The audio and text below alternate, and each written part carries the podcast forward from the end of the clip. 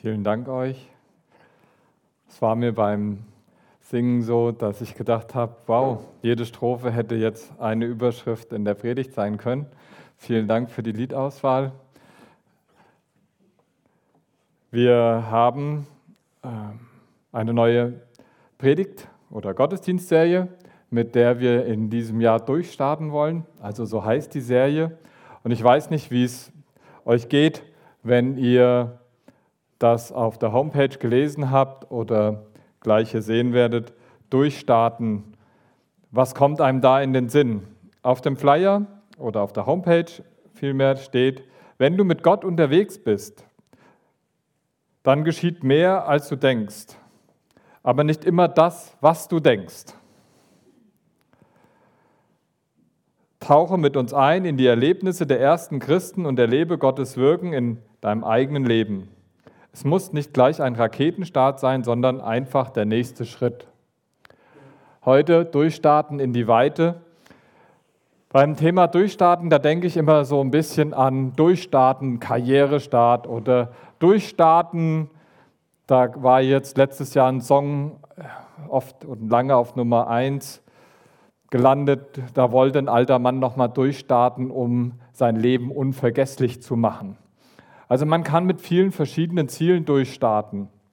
Und wir sind in der Apostelgeschichte in den letzten sechs Jahren haben wir dreimal eine Serie gemacht, wo wir die ersten neun Kapitel behandelt waren und die hießen alle Next Step. Und das heißt es auch, es muss nicht gleich ein Raketenstart sein, sondern einfach der nächste Schritt. Und beim Überlegen, warum nennen wir sie nicht einfach Next Step 4? Habe ich gedacht, der nächste Schritt, das, das hört sich für mich so machbar an. Aber wenn man für Gott durchstarten möchte oder von Gottes Geist her durchstarten möchte oder geistlich durchstarten möchte, dann ist es wie bei einer Rakete. Ich glaube, niemand von uns kann eine Rakete starten oder kann das machen. Oder wenn man sich vorstellt, man ist eine Rakete, weiß man, man braucht ganz, ganz, ganz viel Feuer und Kraft und irgendwas Externes, was diesen Start verursacht. Und mir wäre es wichtig zu sagen, dass es uns beim Durchstarten nicht darum geht, dass du durchstartest, sondern dass du dich durchstarten lässt, wie diese Rakete, die diesen Antrieb hat und dann gibt es dieses Wum und dann geht's los. Und das ist etwas, was wir an uns machen lassen dürfen.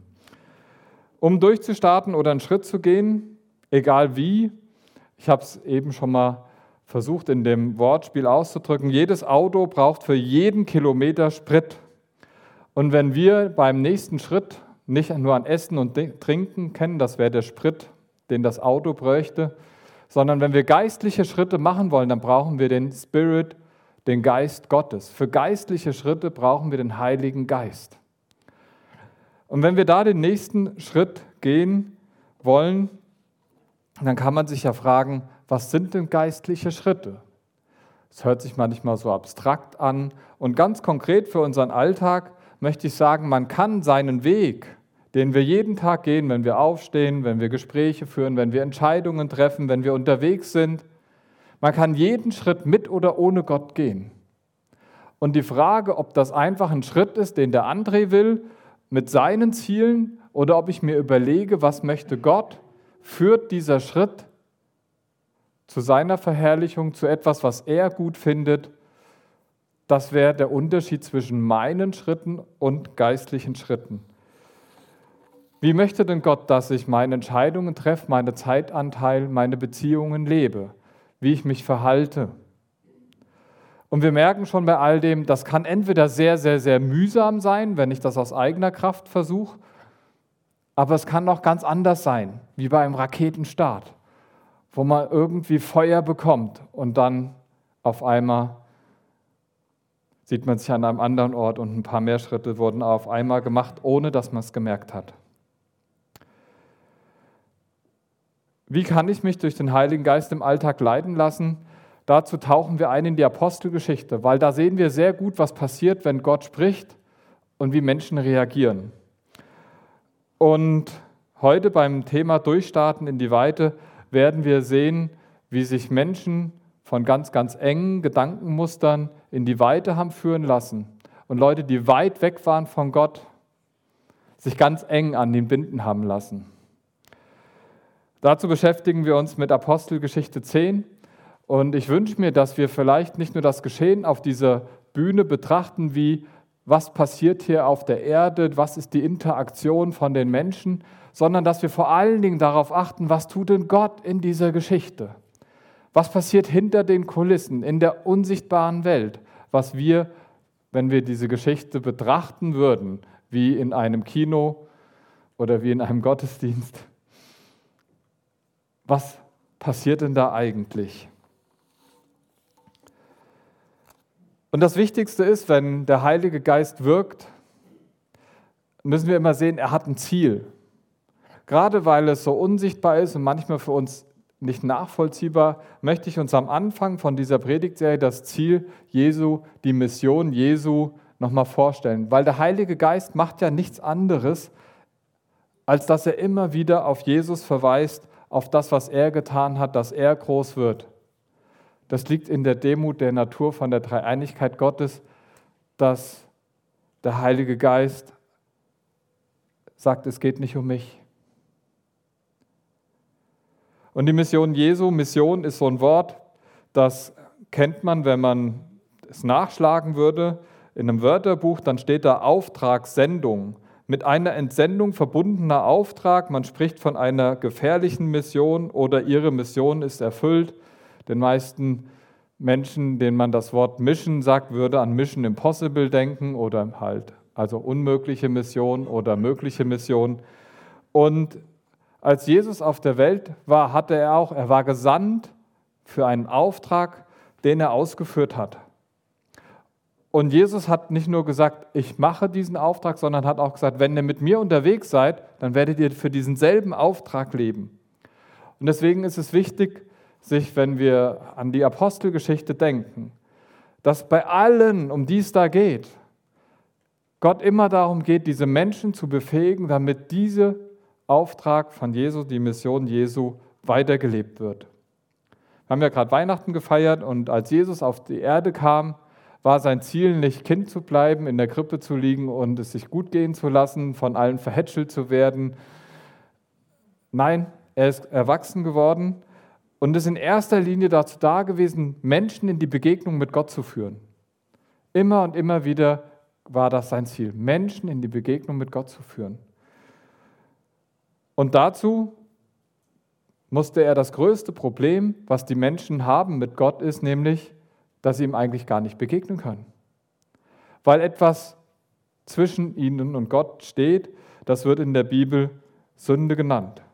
Schuld, Unvollkommenheit, würde bei uns zu Hause sagen, hier ist dicke Luft, dann steht etwas zwischen meiner Frau und mir. Diese ganze dicke Luft von Schuld, von Lieblosigkeit. Und ihr kennt das ja, wenn ihr in einen Raum reinkommt und denkt, oh, hier ist dicke Luft, dann weiß man, die Beziehungen, die sind nicht geklärt, die sind nicht sauber, die sind nicht rein, da ist es nicht gut, sondern da ist es jetzt gerade. Und diese dicke Luft, diese Schuld, die da zwischen dem Menschen und Gott steht, die kann der Mensch nicht von sich aus beseitigen, weil diese Schuld fordert eigentlich als Tribut den Tod und danach ist Ende. Aber der Tod hat eigentlich nur Macht über die Menschen wegen dieser Schuld. Und als Jesus auf die Erde kam und Mensch wurde und ohne diese Schuld lebte, hatte der Tod eigentlich gar kein Recht auf Jesus dass er sterben musste. Und das Spannende ist, Jesus hat so dem Tod die Macht genommen und ist trotzdem gestorben. Nämlich für unsere Schuld, damit wir sie ablegen können, dort am Kreuz, vor nicht den, nicht an dem Kreuz, aber symbolisch an dem Kreuz starb Jesus, damit wir unsere Schuld, die dicke Luft dort lassen können und wieder in eine bereinigte Beziehung mit Gott kommen können. Und das war das Ziel, dass Menschen Gott begegnen können, die Schuld abladen und mit Gott dann leben können. Das ist Gottes Ziel mit uns. Deswegen hat Jesus uns irgendwann mal angesprochen. Deswegen sitzt du wahrscheinlich heute in diesem Gottesdienst, weil Gott irgendwie gesagt hat, hey, ich möchte dich treffen. Kommst du? Und du hast gesagt, ja, mache ich. Und deswegen sitzt du hier. Das war schon Wirken vom Heiligen Geist in deinem Leben, dass wir hier zusammensitzen. Und wenn wir in die Apostelgeschichte reinschauen, dann sehen wir das Wirken vom Heiligen Geist ganz am Anfang bei Petrus und den anderen Jüngern. Petrus ist die Geschichte, die ersten zwölf Kapitel. Dann Kapitel 6 und 7, die Geschichte von Stephanus. Dann Kapitel 8 von Philippus und ab 9 und später ab Kapitel 13 von Paulus. Wir sehen verschiedenen Menschen, wie Gott sie gebraucht, um genau das voranzutreiben, Menschen in die Begegnung mit Gott zu führen. Und wenn wir jetzt bei Kapitel 10 einsteigen, dann lesen wir gerade nicht von diesen Menschen, die schon mit Gott unterwegs sind, die on fire sind, wo man sagen könnte, da sind die Raketen schon am Fliegen. Da sehen wir einen Menschen, der eigentlich noch mitten am Boden ist, der Gott sucht. Und mit so einem fängt die Geschichte an. Und das Spannende ist bei dieser Geschichte, wenn man Bibel liest, liest man eine Geschichte nach der anderen. Und bei der Apostelgeschichte kommt hier eine Geschichte, die wird gleich zweimal erzählt. Kapitel 10 und dann Kapitel 11 kommt dieselbe Geschichte nochmal. Und wenn man sozusagen eine Geschichte doppelt erzählt, dann muss sie doppelt wichtig sein. Und das ist sie auch, weil sie eine besondere Bedeutung für das, was Jesus auf der Erde gemacht hat, hat. Also steigen wir ein in Kapitel 10, Vers 1 und die Geschichte beginnt mit, es war aber ein Mann in Caesarea mit Namen Cornelius, ein Hauptmann der Abteilung, die die italienische genannt würde. Der war fromm und gottesfürchtig mit seinem ganzen Haus und gab dem Volk viele Almosen und betete immer zu Gott. Hier haben wir einen Mann, viele Menschen begegnen Gott oder suchen Gott, weil sie gerade eine Krise haben. Das ist sehr gut, dass sie das machen. Und manchmal habe ich mich schon gefragt, sucht man denn auch Gott, wenn, man, wenn es einem gerade gut geht? Und hier haben wir einen Menschen, der genau das verkörpert. Das Leben läuft glatt, Karriere ist im, Ei, nicht im Eimer, ist gebongt, gebucht, ist gemacht. Er ist Hauptmann. Der Mann war wichtig, der hatte was zu sagen, der hatte Ansehen, der hatte Gefolge, Dienerschaft, der hatte eine Family. Man könnte sagen, was braucht er noch? Und trotzdem war da was in seinem Herzen, wo er gesagt hat, ich suche Gott. Und bei all dem, dass er zu Gott sogar gesprochen hat, hier heißt es, gebetet hat und viel für ihn getan hat, gottesfürchtig ist, gibt es etwas, was ihm fehlt. Nämlich diese persönliche Beziehung zu Gott, die hatte er nicht. Und mitten aus diesem Suchen heraus passiert etwas.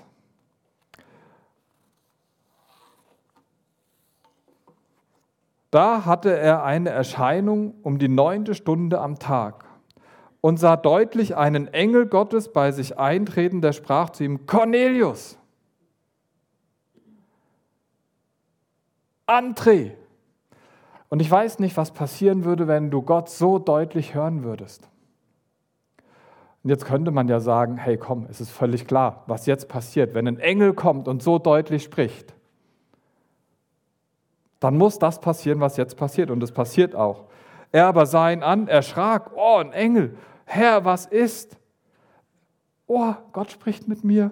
Oh, der große, allmächtige Gott spricht mit mir. Erschrocken und er fragt, was ist? Dann spricht Gott zu ihm, deine Gebete und deine Almosen sind vor Gott gekommen und er hat ihrer gedacht. Hey, beruhig dich. Gott hat dein Leben gesehen, dein Suchen, und er möchte jetzt, dass du ihn findest. Er hat an dich gedacht. Für uns liest sich das ganz entspannt. Für einen Juden der damaligen Zeit nicht ganz so. Gott spricht mit einem Heiden war ein No-Go. Juden haben so eher gedacht in der damaligen Zeit, für die Juden das Beste, für die Heiden die Reste. Also das waren ein Schema im Kopf, eher ein Zwei-Klassendenken. Ich habe hier ein Bild von einem eine Karikatur eher gesagt, also der macht eine Menge solche Sachen. Also die Juden haben die Welt eigentlich eingeteilt in wir, die wir mit Gott leben und die, die ohne Gott leben. Boah. Und ihr wisst, eine Welt in zwei Gruppen zu teilen, das war noch nie gut, das ist auch nicht clever, das sollte man nicht machen, außer in der Karikatur. Aber stellt euch vor, da ist ein Mensch mit diesem Denken unterwegs und Gott spricht jetzt auf einmal mit denen von der anderen Seite. Also für die Leser damals ein Schock. Und das ist es auch, was Gott verändern möchte. Wir werden das nachher sehen, dass das auch passiert ist. Gott spricht mit dem, der eigentlich keine Beziehung zu ihm hat. Und eigentlich sollte das keine Überraschung sein. Bevor man Gott kennenlernt, also man ist immer beziehungslos und es ist immer so, dass Gott einen anspricht, wenn man ihn noch nicht kennt. Das heißt, Gott redet mit jedem Menschen auf der Welt. Wenn du manchmal das Gefühl hast, Gott redet nicht mit mir, du kannst ihn vielleicht nicht verstehen. Aber du bist nicht der einzige Mensch auf der Welt, mit dem Gott nicht redet. Er redet mit dir. Ist vielleicht für manche schockierend, aber es ist Tatsache. Und ich bin so froh, dass er mich irgendwann mal angehauen hat und hat gerufen, André. Und ich habe es irgendwie mitgekriegt.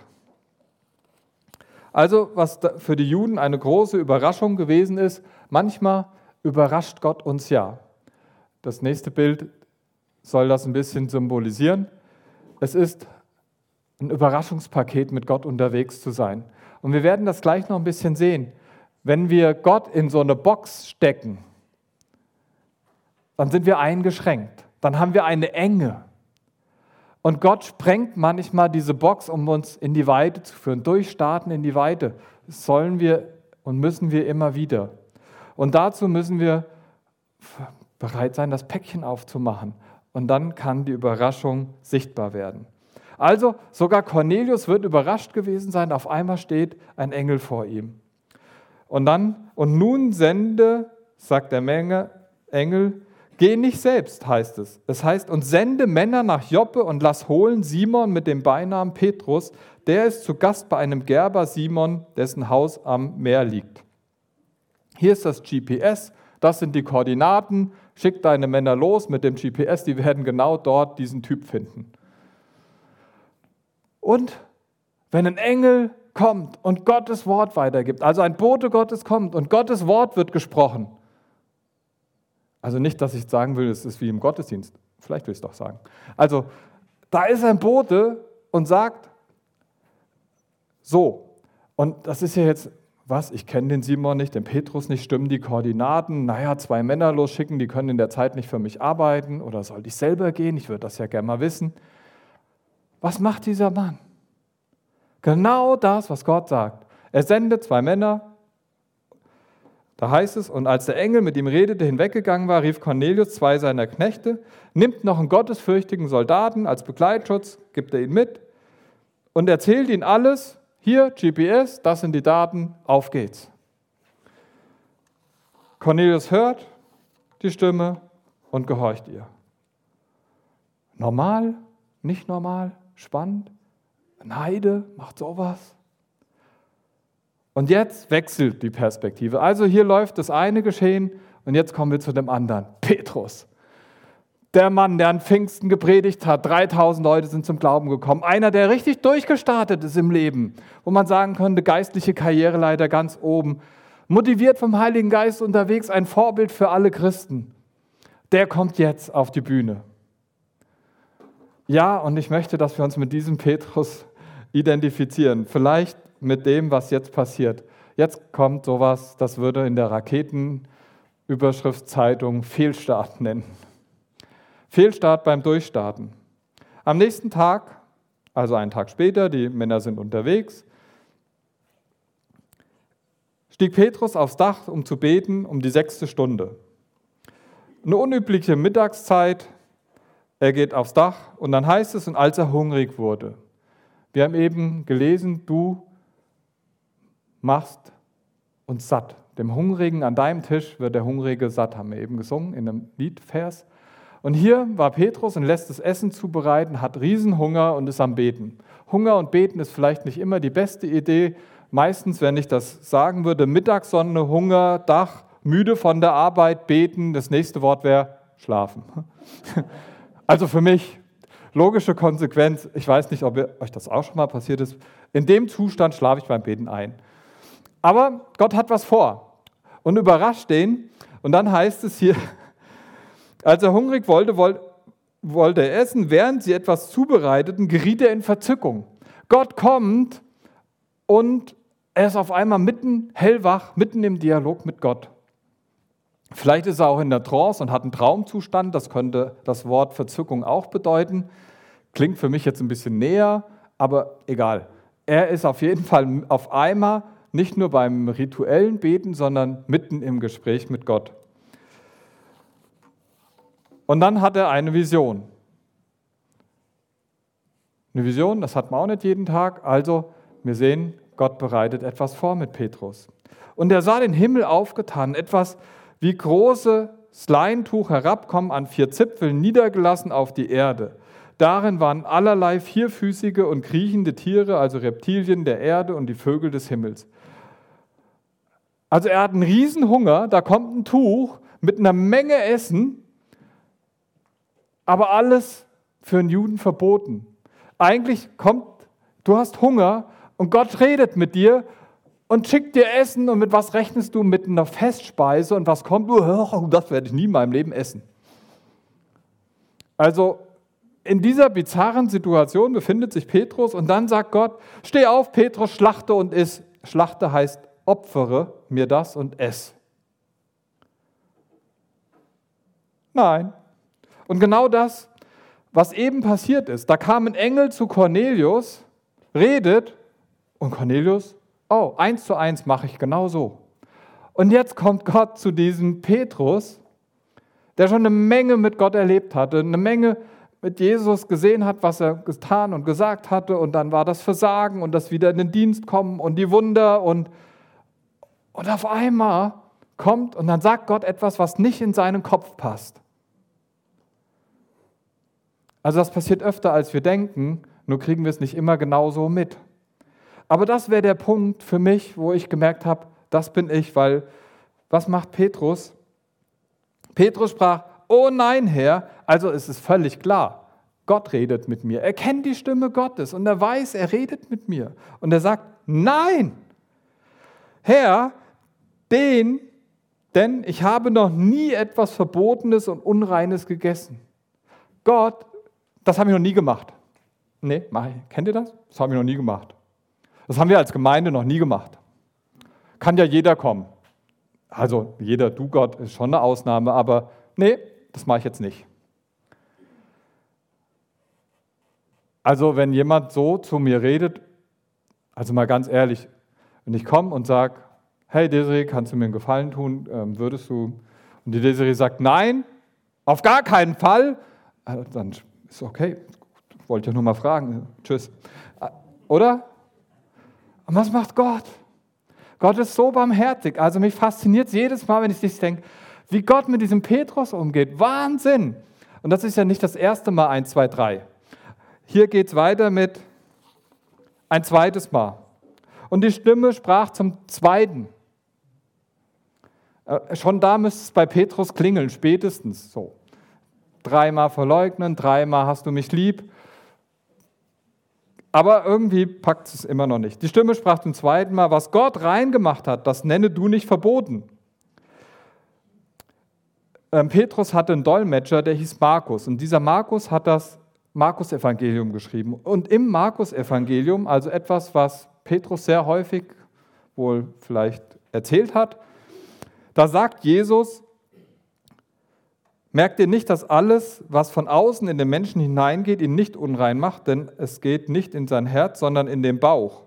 Und es kommt heraus in die Grube. Damit erklärte Jesus alle Speisen für rein. Also die Stimme sagt, was du weißt und Jesus gesagt hat, jetzt mach mal. Okay, also ein Theologiestudenten der eine Menge Wissen in sich reingefressen hat, zu sagen, mach mal, was du weißt. Also mir ging es am Ende meines Theologiestudiums echt, echt nicht gut, weil ich wusste, ich weiß so viel und ich mache so wenig. Es war fast die schlimmste Zeit in meinem Leben. Das hat, ich habe eine Menge vergessen und ein bisschen was gemacht. Also jetzt hat es ein bisschen ausgeglichen. Aber damals, das war so, ich weiß nicht, vielleicht kennt ihr das auch, ich weiß so viel und mache so wenig. Das quält mich immer so ein bisschen. Und hier erinnert ihn Gott, hey, sag du nicht, es ist verboten. Und Petrus hätte vielleicht gedacht, hier 3. Mose 11, da hast du es verboten. Also weiß nicht, wie die diskutiert haben, ist im Alten Testament hängen geblieben. Manchmal bleibt man ja irgendwo hängen und äh, man, vor allen Dingen will man so eklige Sachen nicht essen. Da war einfach dieses Gefühl und die bisherige Erkenntnis. Äh. Ich hoffe, ihr könnt euch ein bisschen in die Lage von Petrus hineinversetzen.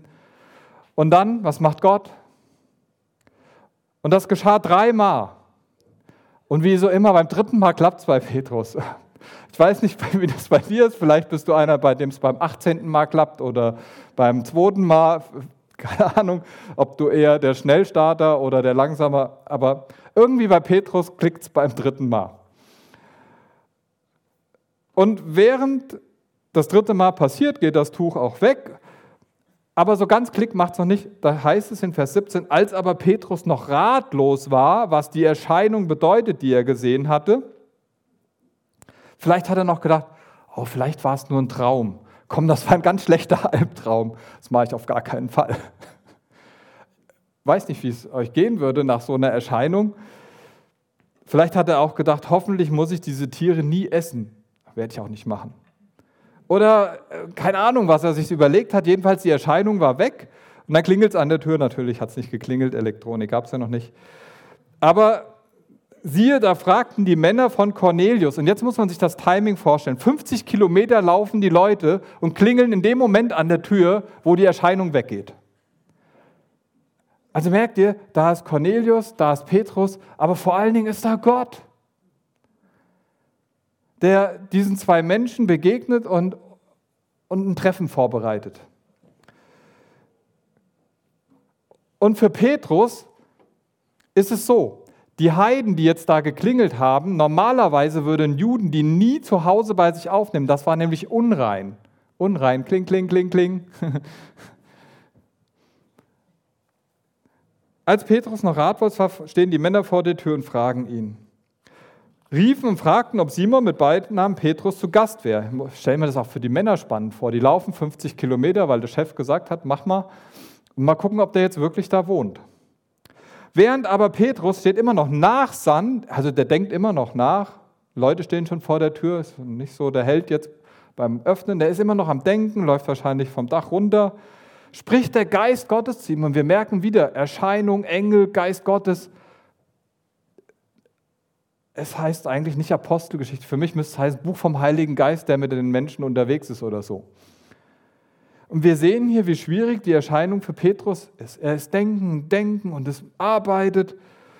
Und dann spricht Gott nochmal direkt zu ihm, siehe, drei Männer stehen vor der Tür. Ah, sind das die, die gerade geklingelt haben? Die suchen dich. Und steh jetzt auf, steig hinab, geh mit denen und zweifel nicht. Okay, aufhören mit Denken ich habe sie gesandt. Da stieg Petrus herab zu den Männern und sprach, siehe, ich bin's, den ihr sucht. Warum seid ihr hier? Und dann erzählen sie ihre Geschichte. Sie sprechen, hey, Cornelius, unser Hauptmann, hat eine Engelsbegegnung gehabt. Was? Ein Heide hat eine Engelsbegegnung? Entschuldigung, wollte ich nicht sagen. Ein Heide hat, äh, Cornelius hatte eine Engelsbegegnung. Und der möchte, dass du mitkommst, der will hören, was du zu sagen hast. Uh, was ich zu sagen habe, ich habe gar nichts zu sagen.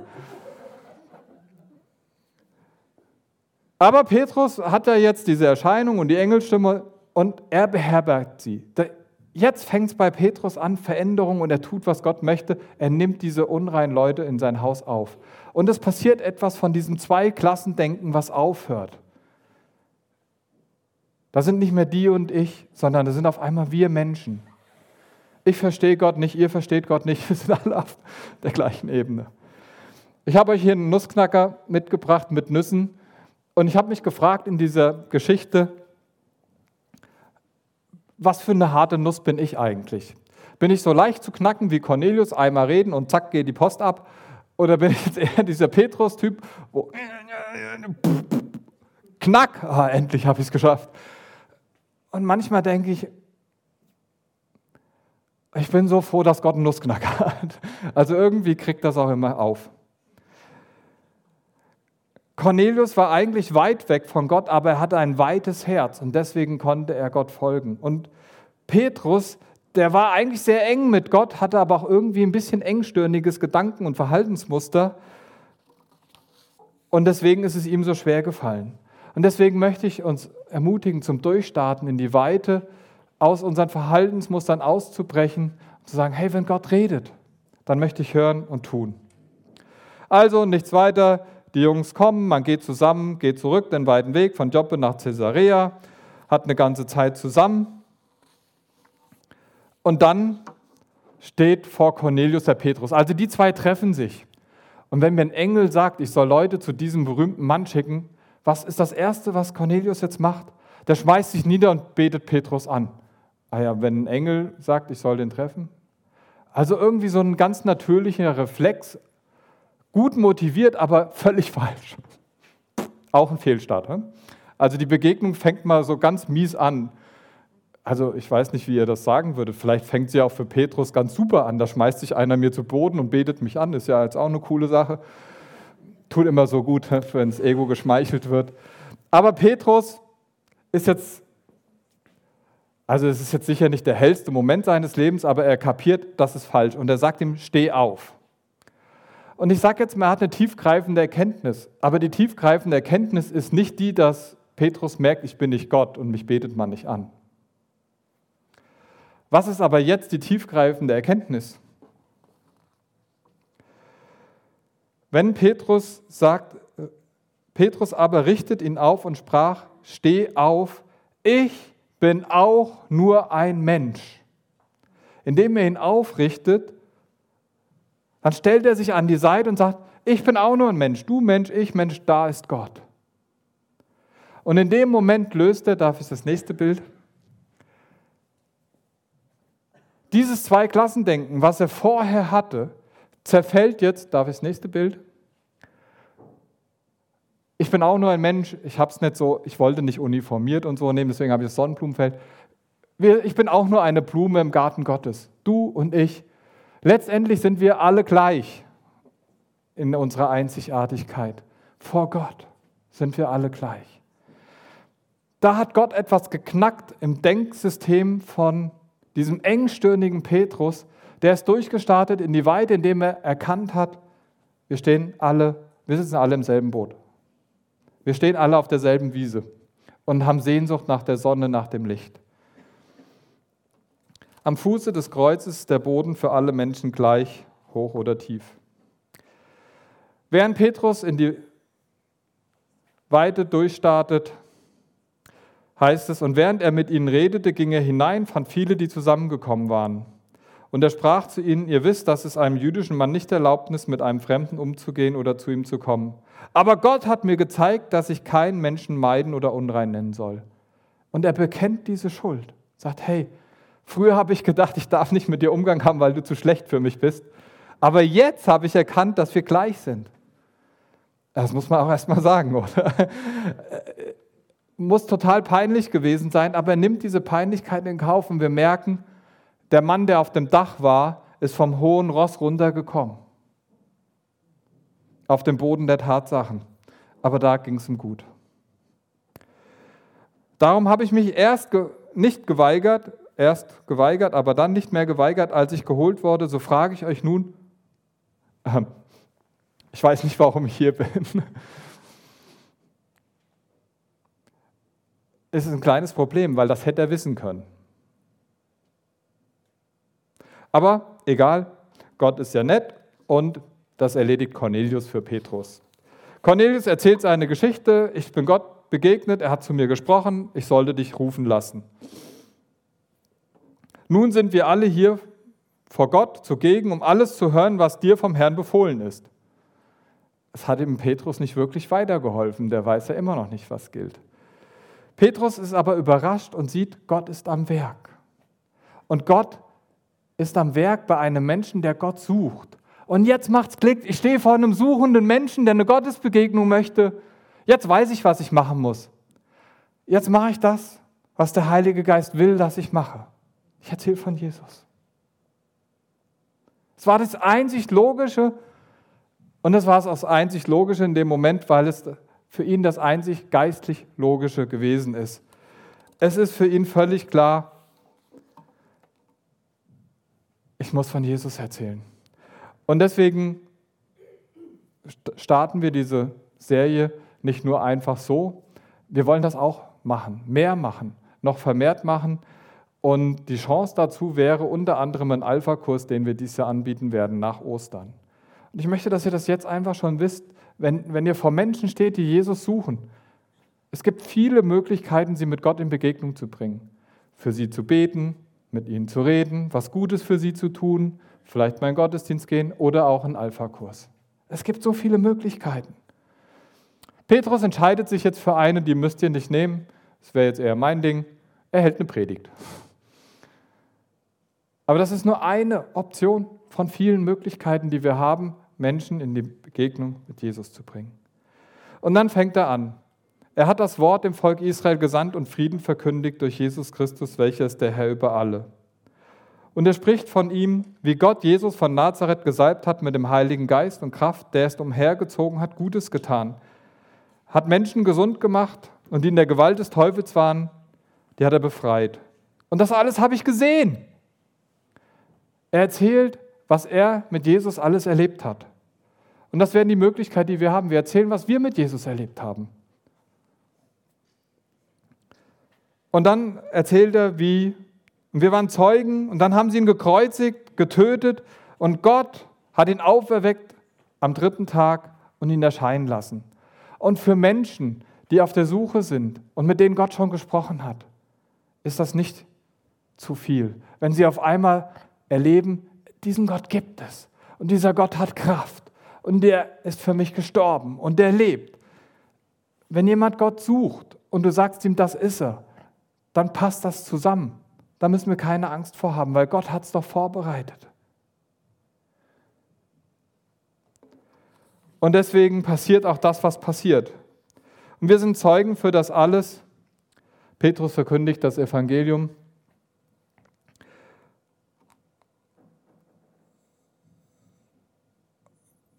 Während Petrus noch diese Worte redete, und diese Worte sind dann, dass er gesagt hat, Gott ist der Richter über die Lebenden und die Toten. Und kurz vorher, die, die an ihn glauben und Vergebung der Sünden empfangen, was ich am Anfang vom Gottesdienst gesagt habe. Und während er noch redet, also mitten in der Predigt, kommt der Heilige Geist, fiel der Heilige Geist auf alle, die dem Wort zuhörten. Hallo Gott, ich bin noch nicht fertig, du kannst jetzt noch nicht wirken.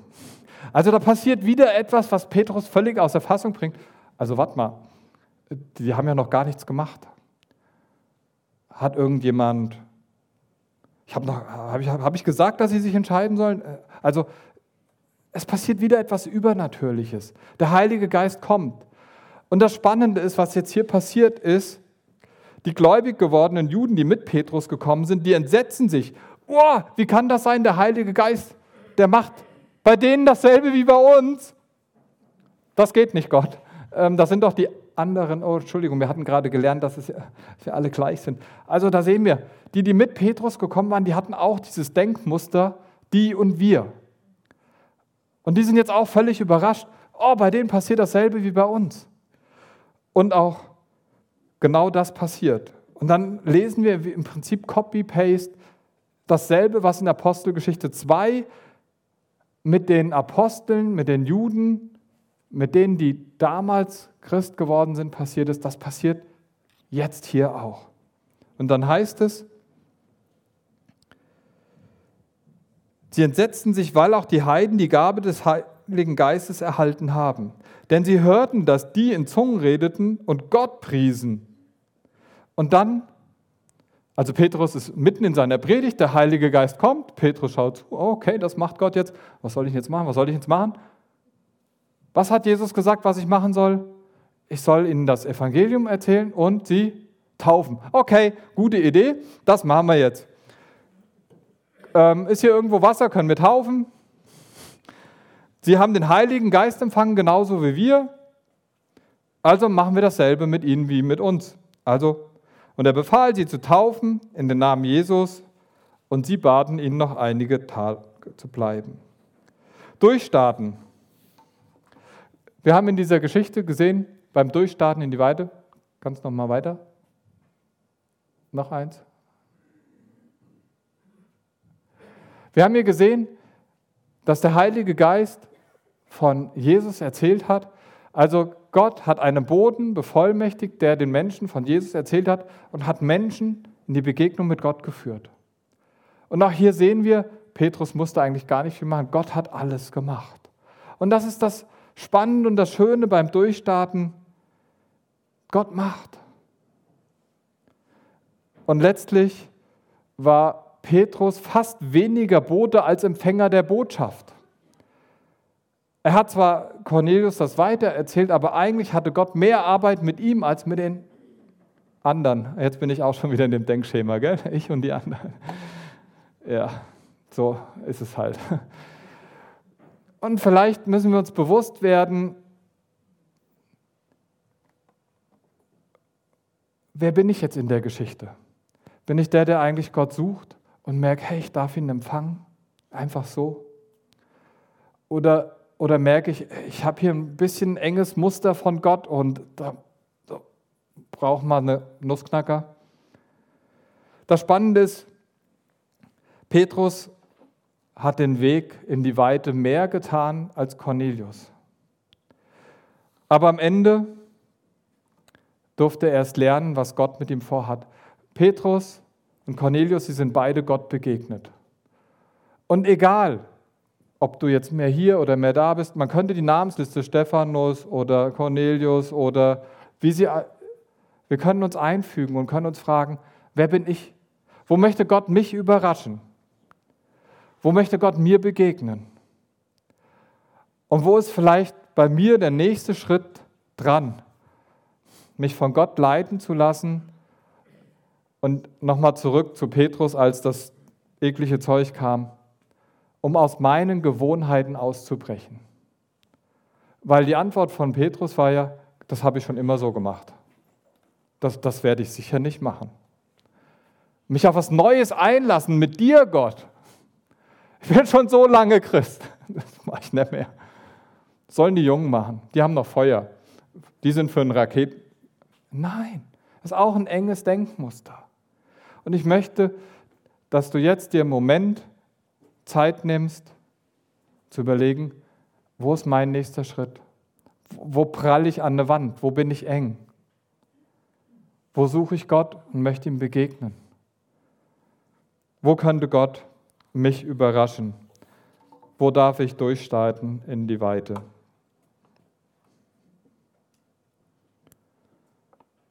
Wenn du mit Gott unterwegs bist, dann geschieht mehr als du denkst, aber nicht immer das, was du denkst. Tauche mit uns ein in die Erlebnisse der ersten Christen und erlebe Gottes Wirken in deinem eigenen Leben. Es kann auch ein Fehlstart sein, aber es ist gut, wenn es ein nächster Schritt wird. Lasst uns Gott anbeten.